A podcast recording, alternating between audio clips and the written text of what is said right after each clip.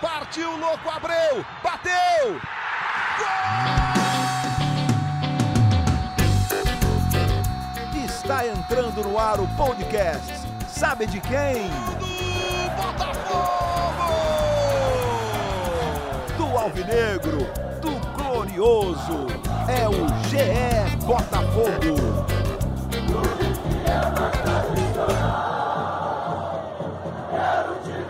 Fala, torcedor alvinegro! Tá começando o episódio 83 do podcast GE Botafogo. Eu sou o Luciano Melo.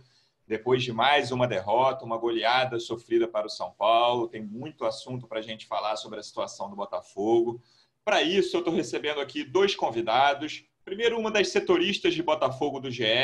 Como é que você está, Emanuele Ribeiro? Seja bem-vinda. Fala, Luciano. Bom dia, boa tarde, boa noite para quem nos ouve. Acho que não tem nada de muito bom nesse dia, pós mais uma derrota, dessa vez com goleada para o São Paulo. Mas a gente está aqui para trazer a repercussão dessa derrota e o que vem pela frente aí no Botafogo. Não dá para jogar a toalha ainda não. É isso. Também temos um convidado especial, não é a estreia dele aqui, já participou mas muito bom recebê-lo mais uma vez, um dos comentaristas do Grupo Globo, está sempre no Troca de Passos do Sport TV. Como é que você está, Rafael Rezende? Seja bem-vindo. Tudo bem, Luciano. Um abraço para você, para a Emanuele, a quem acompanha o podcast do Botafogo no GE. Ah, as palavras da, da, da, Manu são, são bem emblemáticas assim, né, para esse dia seguinte. Não dá para falar em bom dia, não dá para falar em expectativa, porque o momento é, é de baixa, assim, o momento é de desilusão, sem dúvida, para o torcedor do Botafogo. Vou aproveitar, vou começar com você então, Rafa. É, com toda a gente tem muito problema do Botafogo para discutir aqui. Problema de gestão, de administração de elenco, de formação de elenco, de troca de comissão técnica, tem muita coisa para a gente falar. Mas o que tem me chamado mais atenção, e aí é uma coisa subjetiva, claro, opinião minha, é um time, claro que é muito difícil avaliar o time sem reação, o time apático. Eu nem gosto muito desse tipo de coisa, de falar, ah, o cara não tem vontade. Não, vontade eu acho que os jogadores têm. É, mas, cara, você vê, depois, assim, antes tudo, já saiu o primeiro gol com nove do primeiro tempo, beleza. Mas antes disso, você via que era questão de tempo ali, né? E parecia que os caras estavam. Sabe o time, os 11 homens indo para o corredor da morte, assim, era uma coisa que, cara, não vai sair nada daí. É, a que você atribui isso? Claro que é muito difícil, esse, esse, é um ponto bem subjetivo sempre de apatia de jogador, de vontade de jogador, de tesão de jogador dentro de campo. Mas é a sua impressão também, esses últimos jogos do Botafogo? Sim, Luciano, é a minha impressão e acho que é o ambiente que vem de tudo que você listou. O ambiente não está à parte, né? O ambiente ele é produzido pela falta de profissionalismo no trato dentro da temporada. Há até a informação, a Emanuele pode até confirmar isso, de que sim, os salários na CLT estão garantidos até o fim do campeonato. Há sempre a discussão se estão dentro do limite dos 60 salários mínimos ou se é o salário integral dos atletas, porque alguns deles ganham mais né, do que esse teto limite por parte do sindicato. Mas, de qualquer forma, eh, a gente está falando de condições ruins de treinamento, trocas constantes no comando, tudo isso que você citou com relação à gestão, a formação mesmo do grupo de atletas, até por característica também, o lado emocional está em frangalhos, né? E me parece não haver uma liderança presente dentro do clube hoje para transformar, né? Para trazer essa realidade para um outro lado, para tentar o, a última puxada, né? A última tentativa para permanência na primeira divisão. O alento, de certa forma, tanto é o número de jogos que ainda tem pela frente, uhum. o que permite imaginar uma recuperação, mas já modificando muito a questão do aproveitamento, o que já é uma situação pesada dentro do brasileiro, como a questão das derrotas né? No, no Barroca, que nem, nem está no banco de reservas ainda, mas enfim, já assumiu como treinador, é, que são jogos em que, em tese, o Botafogo passaria zerado porque não contaria com esses pontos nos confrontos Sim. contra Flamengo e São Paulo. Né? A grande questão são as derrotas para o Bragantino, para o Fortaleza, não ter vencido no primeiro turno Curitiba e Goiás em casa. Eu acho que essa é a realidade. Derrota no confronto direto também para o Vasco no primeiro turno, por mais que tenha passado na Copa do Brasil. Então o Botafogo tem jogos muito específicos, né? São desses times que brigam na segunda metade da tabela. Ou melhor, os 12 times do nono para trás, né? É. Porque a gente tem um brasileiro dividido quase que ao meio ali mas muito mais gente olhando para baixo do que para cima. E a realidade parece bater na porta mesmo, mas é, é, é o todo, cara. Tá tudo interligado.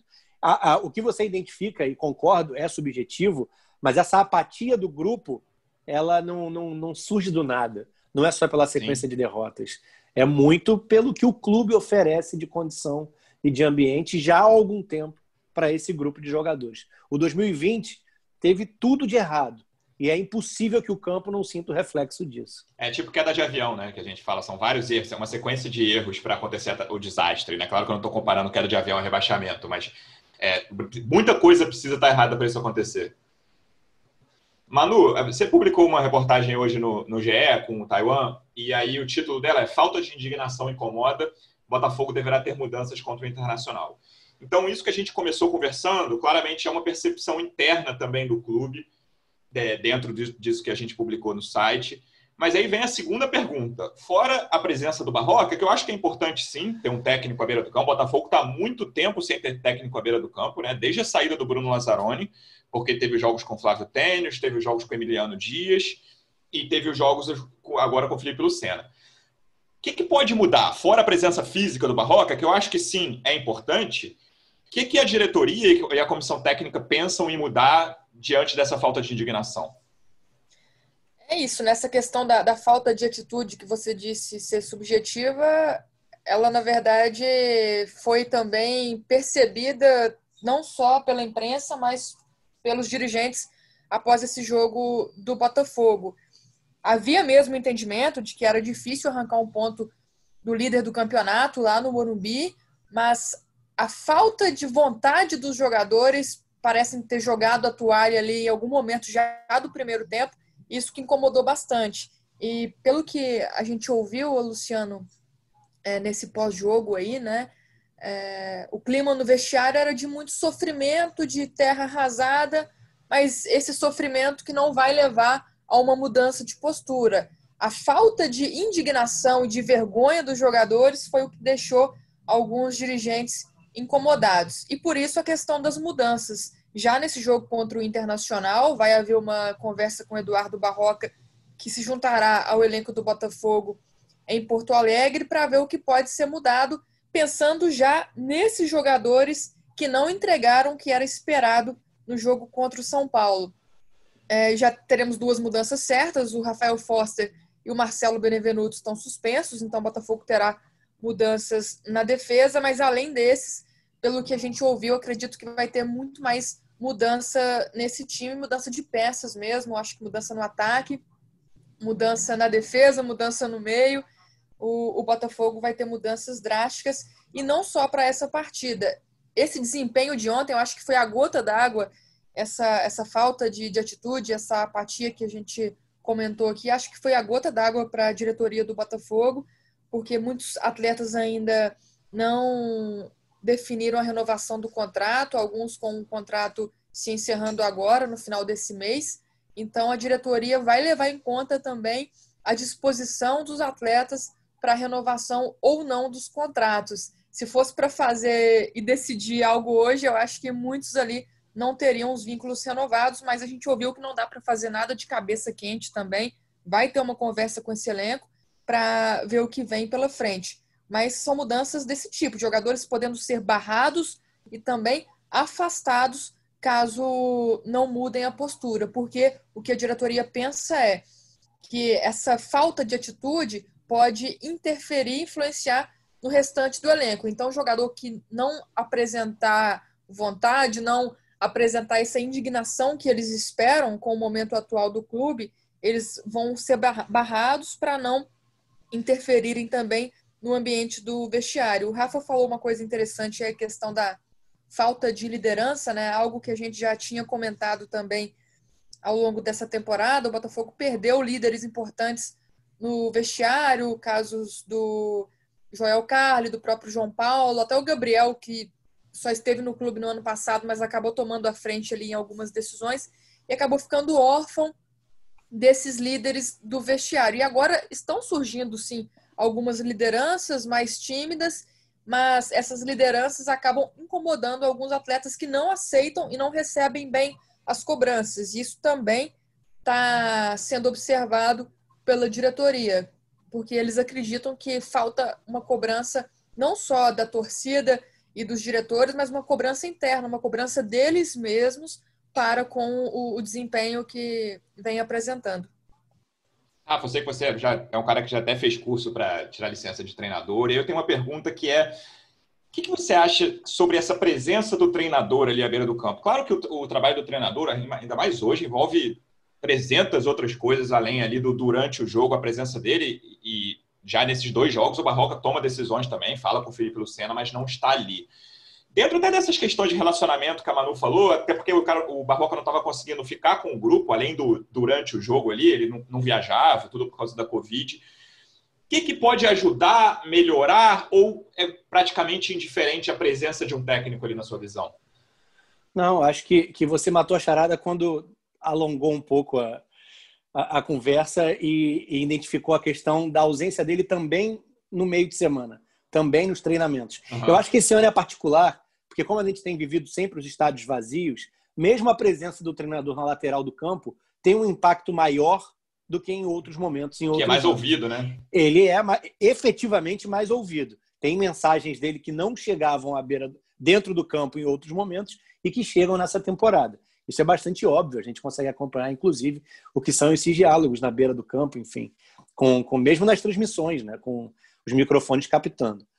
A questão para mim é o dia a dia até para essa identificação com relação às lideranças, os incômodos, os atletas que não não têm se mostrado indignados, como a Manu trouxe, é, essa presença dele dentro né, dos treinamentos, no convívio no dia a dia, ela se faria importante né, nesses primeiros momentos na chegada dele. Até para que o impacto da chegada, a gente fala muito sobre treinador bombeiro, não estou dizendo que é o caso do Barroca, tem um conhecimento de clube, já passou, da, inclusive no comando no profissional, mas a chegada tem que ser impactante, né? Para uma mudança de quadro. E isso se perdeu pela ausência dele com, com a Covid, né?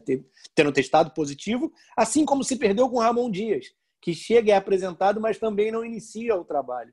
Então, o Botafogo, como você falou, tem uma sequência longa. Se a gente considerar que o Bruno Lazzaroni foi chamado de efetivo, mas tratado como interino, Sim. a gente está falando desde o Altuori, na verdade. Né? A última referência de banco de reservas é o Altuori.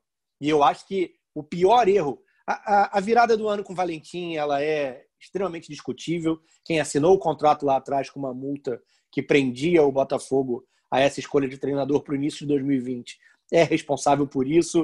Uh, mas acho que dentro do recorte de Campeonato Brasileiro é o momento do, do Lazzaroni, porque é uma derrota para o Cuiabá, um campeonato que tinha sua importância no, no, ponto de vista financeiro, mas que não era determinante para o princípio do trabalho com jogo dele. de volta ainda, né? Cara? Exatamente, não era, não era uma eliminação. E a gente viu um time sem treinador fazer um jogo equilibrado, construir Exato. chances, quase.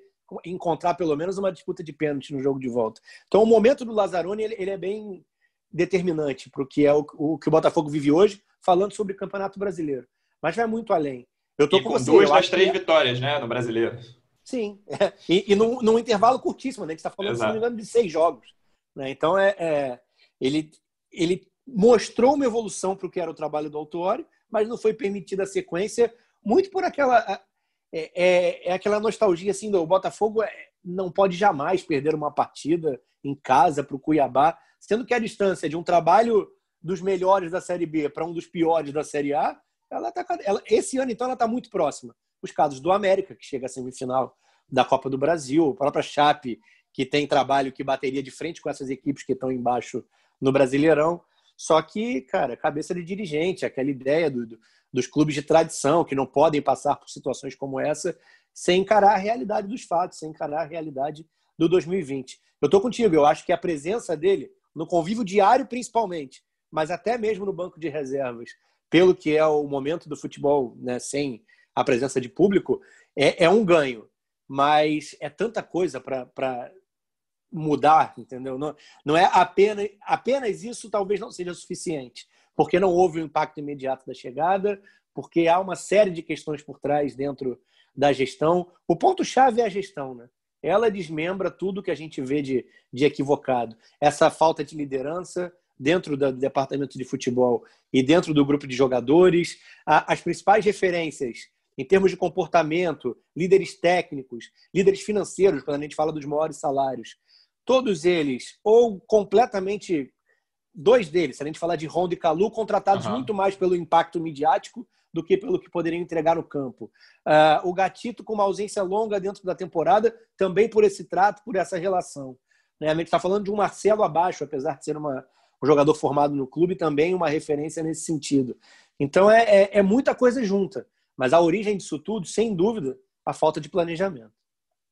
É esse número das três vitórias que eu acho muito assustador, né? Eu acho que o, a, a linha vai ser menor esse ano, não vai ser nos 45 pontos, mas o Botafogo vai precisar ganhar pelo menos seis jogos aí, além de os empatezinhos. E, e hoje tem três, né? Isso me assusta muito. E aí, Manu, outra reportagem que você publicou hoje já fala em premiação em caso de permanência, né? É um gás extra que a diretoria está tentando dar depois de tantos problemas ao elenco, mas já é uma coisa que se fala que o, o grupo vai receber uma premiação se o Botafogo ficar na Série A. É, o desespero bateu a porta e a motivação agora está sendo essa questão do dinheiro. Antes o Rafa falou do, dos salários aí, né? Realmente, jogadores que recebem mais de 60 salários mínimos não estão recebendo os salários completos e o Botafogo tem é, garantidos os pagamentos até o final desse mês, não até o final do Campeonato Brasileiro, pelo que a gente soube. Agora, com relação a essa premiação, de qualquer forma, Luciano, o Botafogo daria uma premiação aos jogadores, mas ficou definido no início do, do campeonato que essa premiação seria só a partir do 12 lugar, ou seja, uhum. se garantissem vaga na Copa Sul-Americana para cima. Mas agora, com, com essa questão é, da sequência enorme, né? São seis derrotas seguidas e nove jogos sem vencer no Campeonato Brasileiro e o Botafogo estacionado ali na 19 colocação. Então veio essa, essa ideia e essa necessidade de oferecer uma premiação caso eles consigam evitar o rebaixamento, ficar ali na 16 posição. E se o Botafogo ficar nessa colocação, em 16 lugar, receberia quase 10 milhões de reais da CBF em premiação não seria usado todo esse dinheiro, mas seria usado uma parte para distribuir entre os jogadores caso eles consigam a permanência na Série A do Campeonato Brasileiro. Mas, como você disse, três vitórias apenas até aqui, 14 jogos pela frente, e pelos recursos que o time apresentou até agora, fica difícil acreditar que virão seis ou oito vitórias é, pela frente. E a gente comentou em, em vários momentos no podcast aqui que o Botafogo jogava bem, o Botafogo não merecia aqueles resultados lá do início do campeonato, os inúmeros empates, Sim. poderia ter vencido. Sim, poderia ter vencido muitas vezes. Só que agora, nesse momento, eu já vejo diferente. O Botafogo não joga é, com esse merecimento de um, de um resultado melhor. Nesse jogo contra o São Paulo ficou nítido isso. Contra o Flamengo, tudo bem. Merecia sim um empate pelo que o adversário também apresentou. Mas nesses dois jogos, o Botafogo deixou o adversário jogar da forma como ele queria, não conseguiu se impor. Então, essa é uma cobrança dos dirigentes, que os jogadores se imponham mais dentro de campo, joguem ou pelo menos tentem jogar de igual para igual.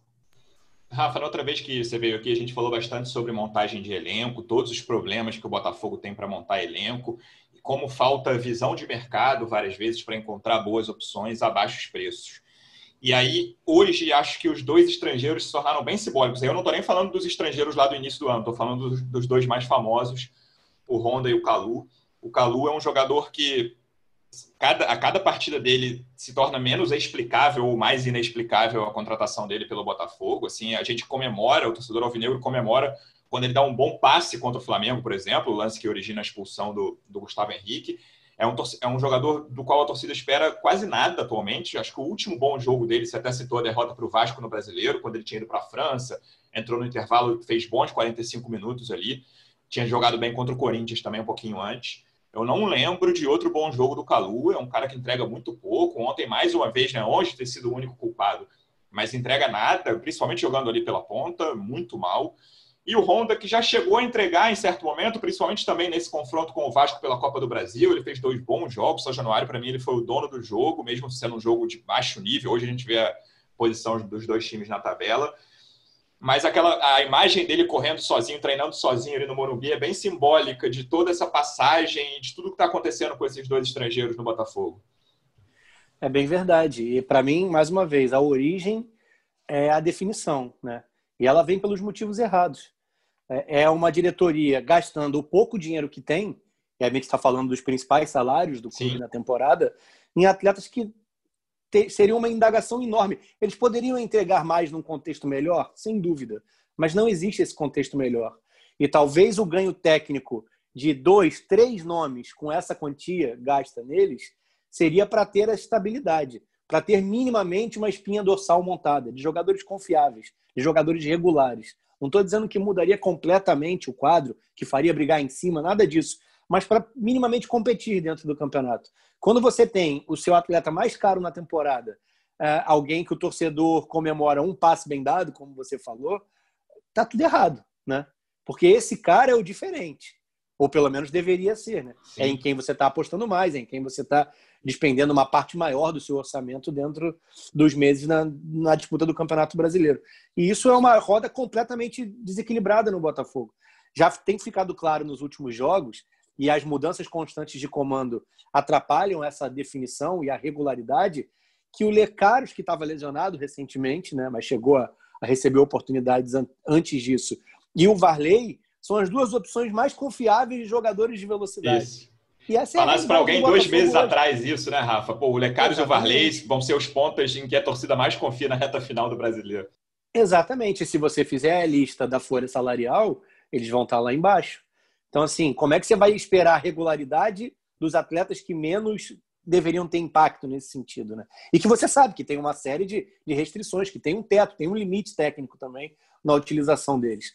Então é, é esse o ponto. Há uma, uma questão muito, muito profunda de gestão, passa pelo abandono da diretoria anterior, que se mostrou incapaz de gerir né, os recursos e a questão do, dos gastos do clube, a mudança de comando de decisões por parte do comitê, que tinha a, as decisões na mão, mas não estava dentro do clube para, no momento como esse, no momento de definição da temporada 2020, ser responsabilizada. Ela pode ser responsabilizada, né, de, de fora para dentro, mas não são os dirigentes oficiais, né?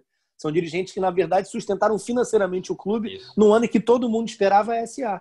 E aí tem a questão da pandemia, enfim, se realmente eles atingiriam os valores é uma outra questão, mas é, é muita coisa junto, cara. E, e, assim, é um clube entregue nesse sentido. As decisões, elas passam por mãos diferentes dentro do andamento da temporada, e se não há uma unidade de pensamento, se não há critérios técnicos para essas escolhas, né? quando a gente fala de gestão de elenco, vai até além das chegadas, vai também da manutenção dos seus jogadores, a perda uhum. de ativos, como o Bochecha no Juventude, não é um empréstimo, é uma cessão de metade dos direitos, o Botafogo já não é mais uh, o dono da, da, totalidade dos direitos econômicos, né? não conta com o retorno do jogador ali na frente ou algo do tipo. E, e a gente pode falar do fim. O Marcinho está muito mal. É um, essa questão é muito discutível, porque eu acho que ele nem deveria ter retornado. Já é, que tá o próximo tópico aqui é Marcinho. Ah, então, então a gente discute um pouco mais à frente.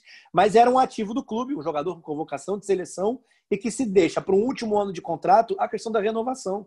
Já aconteceu ali atrás com o Emerson Santos, já aconteceu, aconteceu, perdão, ali atrás com o Gilberto, e são ativos, né? O próprio Canu teve muito próximo disso, de não ser aproveitado. O Marcelo virando um jogador mais importante, já com uma idade mais avançada, perdendo valor de mercado. Não há avaliação disso, né? O contexto é completamente aleatório.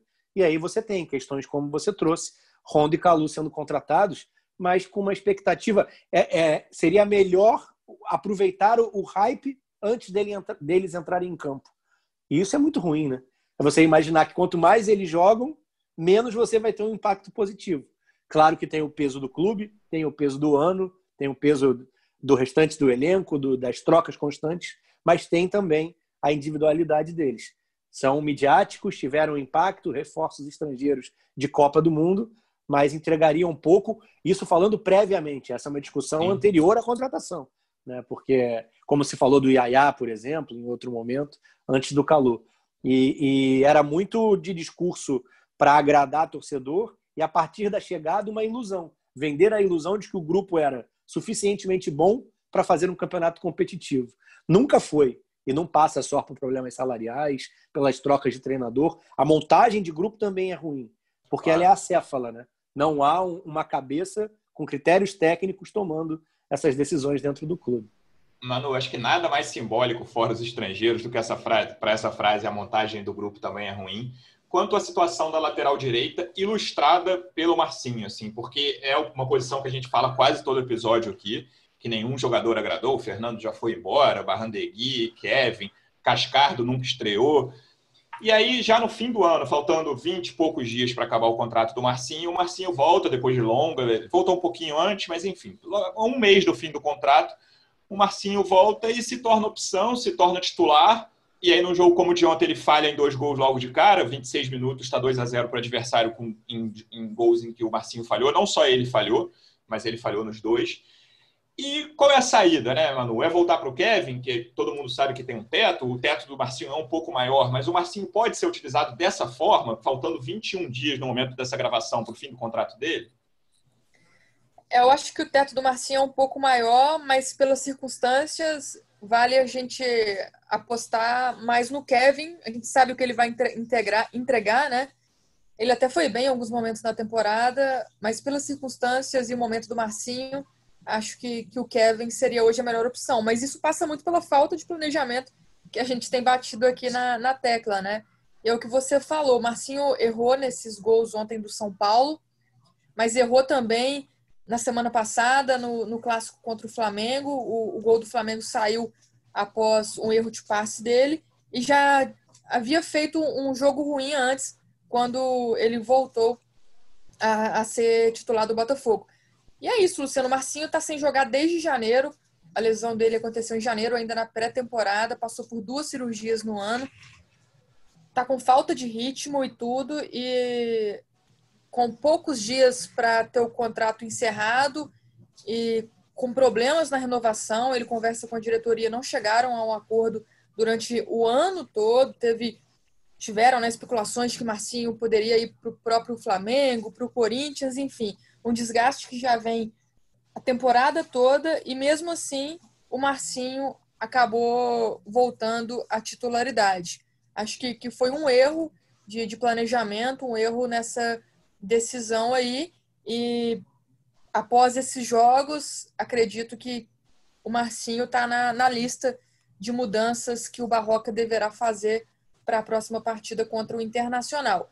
E a diretoria do Botafogo, que queria tanto renovar com ele, pelo menos até o, o fim do Campeonato Brasileiro, nem que seja para que ele ficasse como opção para o fim do Campeonato Nacional, e mesmo assim estava havendo ali uma divergência de ideias. Acho que agora, com essas atuações, com esses desempenhos, essa renovação dificilmente acontecerá. É possível que ele tenha feito o último jogo pelo Botafogo ontem, né? É, é possível que ele tenha feito, sim, o último jogo pelo Botafogo, está com futuro indefinido até para encontrar esse outro clube. Mas a questão da falta de planejamento, ela fica cada vez mais escancarada, porque a gente falou aí, você citou muito bem o Gustavo Cascardo, que nunca jogou, teve uma lesão nesse período também, mas ele já chegou não como opção para ser titular e a gente nem sabe é, como está o, o Gustavo Cascardo. Então, a falta de planejamento ao longo da temporada ela escancara isso. Eu vou dar outro exemplo aqui, o próprio Lucas Campos, que não jogava desde janeiro, aqueles dois primeiros jogos do Botafogo com o time reserva lá no Campeonato Carioca, já teve oportunidade na última partida e foi titular diante do São Paulo. Então, é, é, são umas decisões que a gente não entende. É, a gente sabe que, que a falta de planejamento realmente tem pesado ao longo desse ano. A gente viu aí recentemente, Luciano, o Lucas Campos, que não havia jogado havia jogado pela última vez em janeiro, né, nas duas primeiras partidas do Carioca, e agora foi titular diante do São Paulo. Então é um conjunto de, de coisas que, que faz com que o Botafogo esteja nessa situação agora no Campeonato Brasileiro. E aí, Rafa, você perdeu o Marcinho de graça, ao que tudo indica, né? Não consigo cavar ainda, mas parece que vai acontecer. É mais um é, toda essa dificuldade de gestão, que não é só de 2020, mas um jogador da base, que chegou a ser convocado, a gente pode discutir se ele merecia a convocação para a seleção, acho que não, mas chegou a ser convocado para a seleção, teve bons jogos pelo Botafogo. Um jogador desse não pode sair de graça num clube, para qualquer clube, em qualquer clube, mas ainda mais num clube com a situação financeira do Botafogo, que ainda consegue formar, por exemplo, ontem, fora o Cavalieri, eu acho que dos titulares, o Caio Alexandre e o Canu foram os que se salvaram ali, vai lá Dois caras formados na base do clube. Mas o que, que adianta se esses caras, daqui a pouco, se eles caem de produção, se eles jogam dois meses mal, três meses mal, eles vão sair de graça eles vão para o Juventude, como você falou, como, como é o caso do Bochecha. É inconcebível na minha, na minha cabeça um jogador como o Marcinho sair de graça do Botafogo. É exatamente isso. E, e aí o recorte pode ser muito mais amplo. Né? Na época do título brasileiro sub-20, com o Barroca, uhum. uh, o Botafogo tinha um jeito muito peculiar de, de jogar. Né? Porque, e isso ficou reconhecido quando o Barroca assumiu o profissional. Nem todo o grande público realmente não, não acompanha tanto assim os jogos nas divisões de base. Mas a questão de ter muito a bola, né, de tirar a velocidade do jogo, de se proteger com a posse em vários momentos. E, e o time sub-20 era muito característico nesse sentido. Né? A gente está falando de uma equipe que foi campeã brasileira com as principais referências, ou pelo menos as principais individualidades, todas elas dos, das primeiras posições de meio campo para trás. Uhum. Que é a questão do Canu e do Marcelo, o próprio Marcinho, Matheus Fernandes e Bochecha. Né? Os jogadores de frente não, não emplacaram no profissional. O Lucas Campos é o que tem tido o maior número de oportunidades e mesmo assim sofrendo, né, buscando essa afirmação. Aí beleza, você tem esse trabalho e tem em cima um trabalho que é voltado para a salvação. Era o Ricardo Gomes em 2016 e vira o Jair Ventura, que pensa futebol de uma maneira completamente oposta, né? Mas é o extremo oposto realmente. A gente tem falado tanto de extremos em, em, sociedade, em política, assim, é o limite do limite, é extrema esquerda e extrema direita, entendeu? E é a realidade se a gente comparar as duas ideias, os dois modelos. A partir daí, você já vai ter no ano seguinte um aproveitamento muito complicado desses jogadores no profissional. Alguns estouram a idade, outros são referências. O Matheus Fernandes é um exemplo. Era novo ainda, 18 anos, mas foi bem no sub-20, pulou diretamente para o profissional e foi, foi colocado numa realidade completamente diferente. Isso também é gestão de, de, de, elenco, também é gestão de grupo, é o planejamento do futebol como um todo. Mas as decisões se atropelam. E eu estou falando de um momento do Botafogo de quartas de final de Libertadores, né? que é o ápice dos últimos anos. Ainda assim, com questões a se resolver do ponto de vista da perda de ativos ou da não promoção desses jogadores da base. Porque eles vão sendo escanteados, eles não vão dando uma resposta positiva e você começa a desmerecer a individualidade desses caras. E os contratos vão chegando perto do fim, vão se encerrando, e você acha que, que é um, um, um alívio na folha, um alívio para o clube não contar com esses atletas. O Marcinho é esse caso, é, eu acho bem emblemático. assim. Também acho discutível a questão da convocação, mas essa não é uma questão do clube. O clube tem que valorizar o que claro. ocorreu, né? É valorizar ao máximo o seu ativo. Internamente, todo jogador que tem uma afirmação no profissional tem que virar alguém que pode gerar receita futura. Né? E essa é a realidade que não só o Botafogo, mas é o nosso caso aqui, né? É... desperdiçam, desperdiçam muitas oportunidades. E a gestão dos contratos é fundamental nesse sentido. Marcinho se lesionou. Você senta com ele, no momento da lesão, já sabendo que o contrato termina no fim de 2020, e debate: vamos propor uma extensão, alonga mais um ano, para você ter oportunidade eu não estou dizendo que, que isso aconteceria, ele aceitaria, porque imaginaria uma, uma valorização independentemente da questão da lesão. E acho que agora ele retorna, né, do ponto de vista do Marcinho, não do clube, muito para provar que está clinicamente curado, né? já que está em fim de contrato, pensando em sequência no mercado. O que pode pesar contra é o nível das atuações, né? pela longa parada, pelo momento do, do time, e ele individualmente tem ido a, abaixo, inclusive, do restante da equipe. Né? Tem ficado muito, muito evidente isso, como a Manu citou. Mas eu acho que a origem é do clube. Geralmente, a gente está falando de uma gestão péssima de contratos que, que chega nesse momento e que vira um embate, em que o discurso da diretoria é para jogar o atleta contra a torcida. Né? É o mercenário, é o que não quer aceitar. Tem um exemplo recente do Dodge no Fluminense. Né? O Fluminense gasta rios de dinheiro com uma série de jogadores que não tem impacto nenhum na equipe. O cara faz um baita campeonato depois de dois anos rendendo abaixo, é verdade. Mas dentro do último ano de contrato. Você não coloca um jogador de salário baixo em último ano de contrato como um titular absoluto dentro de uma Série A de Campeonato Brasileiro. O Botafogo está vivenciando isso, inclusive, com o Canu, né? que hoje dá essa resposta positiva. Sim. Também teve próximo de liberação e que tem um salário para os padrões de futebol brasileiro e para o nível de desempenho dele, baixo. Ali atrás foi o Emerson Santos. Bem ou mal, o Canu tem um contrato um pouco mais longo. Não vence agora, não vence em 2021. Mas lá atrás, o Emerson Santos foi titular num campeonato brasileiro inteiro ganhando 15 vezes menos do que o próprio reserva. E o que esse cara pediria no momento da renovação? Né? É muito fácil jogar contra. Entendo que há um, um posicionamento muitas vezes ruim por parte de, de empresários, de, enfim, de pessoas próximas, né? que a gente chama de staff, de atletas, mas a, a origem dos problemas geralmente é o amadorismo do clube no trato. E aí é o trato profissional, é identificar contratos que terminam no ano seguinte, fazer uma antecipação dessas negociações, como seria o caso do Marcinho. O próprio Fernando, que a torcida tem um pé atrás, que não conseguiu dar essa resposta no profissional. Eu, inclusive, acho que essa opinião pesa um pouco com relação ao torcedor. Eu acho os dois jogadores da base melhores do que todos os contratados para a posição na temporada. Mesmo ah, que o Kevin. Uhum. Exatamente. Então seria só imaginar duas renovações e uma estabilidade com o Marcinho e com o Fernando. Marcinho se lesionou, você identifica no mercado e fatalmente traria o Kevin, teria Kevin e Fernando. Mas o Barrandegui, o próprio Varley, que joga à frente, mas tem origem na lateral, Sim. e o Cascardo mais recentemente, eles são gastos, cara. Basicamente incham a folha, incham o grupo de atletas e trazem uma resposta muito pequena né, para a temporada. Seria muito mais dar sequência, continuidade, estabilidade aos atletas que vêm da base, que tem um custo menor, que tem um potencial de venda pela idade e tratar com mais respeito essa transição. O Botafogo ignora isso, perde ativos e incha a folha salarial. Manu, a gente está chegando no fim. Queria perguntar mais um. Eu abri com uma pergunta subjetiva para o Rafa, eu vou fazer uma pergunta subjetiva para você no fim. Dentro do que você conversa no dia a dia do clube, acompanhando com dirigente, comissão técnica, jogadores, pessoas no entorno, você acha que já bateu o desespero? Você acha que ainda existe uma confiança grande na salvação, porque o Botafogo faz um primeiro turno que não é nesse ponto de rebaixamento e agora no primeiro turno, não, vai lá, 10, 12 primeiras rodadas. Com 24 rodadas, o Botafogo é vice-lanterna, o Botafogo vê o Goiás se aproximando, né, tá mais perto de ser lanterna do que de sair da zona. Qual é o sentimento e o que pensam as pessoas dentro do clube pelas conversas que você tem? O sentimento é de desânimo.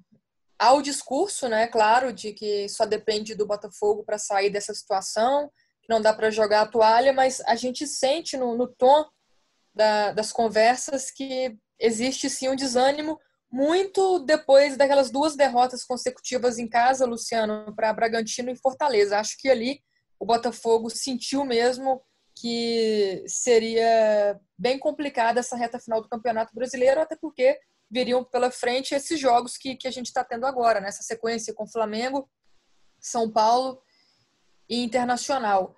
E mas é, existe esse desânimo, mas por outro lado existe essa essa postura de cobrança, de falar que não vai aceitar que esse desânimo pegue todo o grupo e que ainda dá para vencer e para sair dessa situação incômoda no Campeonato Brasileiro. Acho que vai depender muito dos jogadores acreditarem mais numa reação do Botafogo no campeonato, porque se, se entrar em campo com a apatia e a falta de atitude que a gente viu diante do São Paulo, acho que vai ficar ainda muito mais difícil, porque em alguns momentos, até recentes, o Botafogo conseguiu mostrar uma atitude, um desempenho melhor. Até mesmo contra o Goiás, aquele empate em casa, o Botafogo foi bem.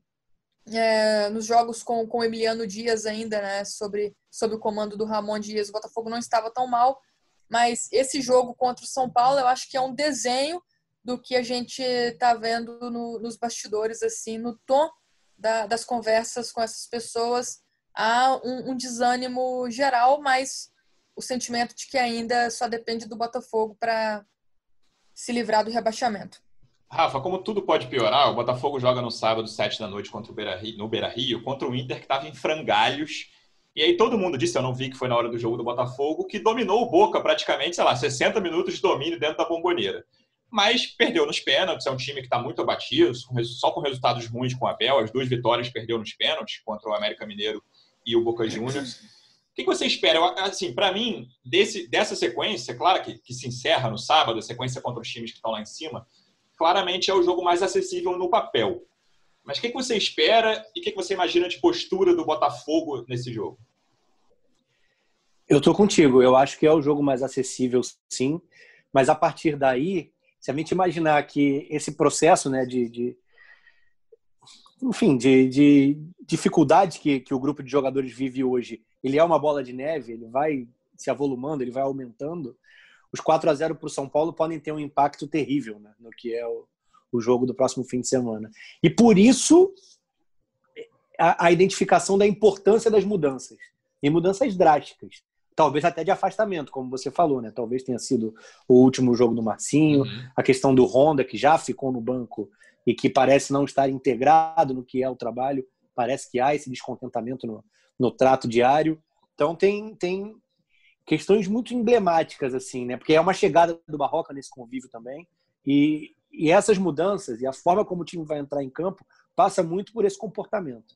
Muito mais pelo trato do que pelo trabalho de campo e bola porque esse ainda vai estar defasado de qualquer forma, né? E sim, eu acho que apesar das eliminações. A, questão do Inter é que também é uma incógnita, né?